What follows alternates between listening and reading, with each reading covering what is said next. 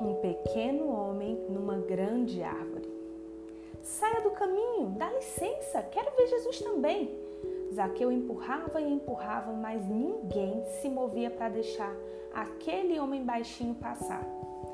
Qual é o problema aqui, gente? Vocês não sabem quem eu sou? Mas isso não era a melhor coisa a se dizer, Cobradores de impostos não eram muito populares porque trapaceavam e roubavam o dinheiro das pessoas.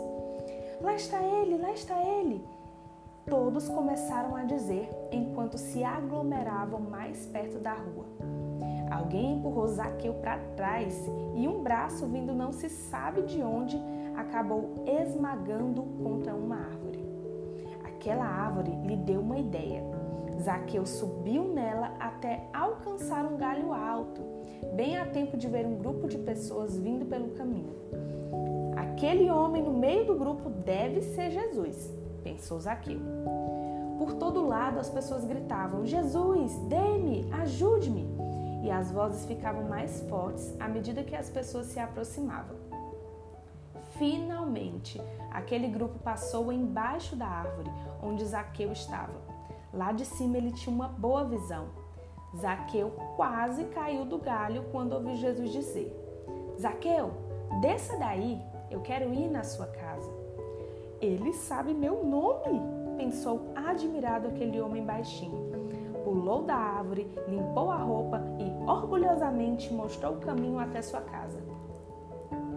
Zaqueu empinou o nariz, andando pela rua orgulhoso como um pavão. Queria ter certeza de que todos soubessem que Jesus ia à sua casa. Ai, Jesus não pediu para nenhum ou outra casa. Parecia querer dizer contando vantagem. Por que Jesus está indo com esse trapaceiro? reclamavam as pessoas. Zaqueu não merece que Jesus gaste seu tempo com ele.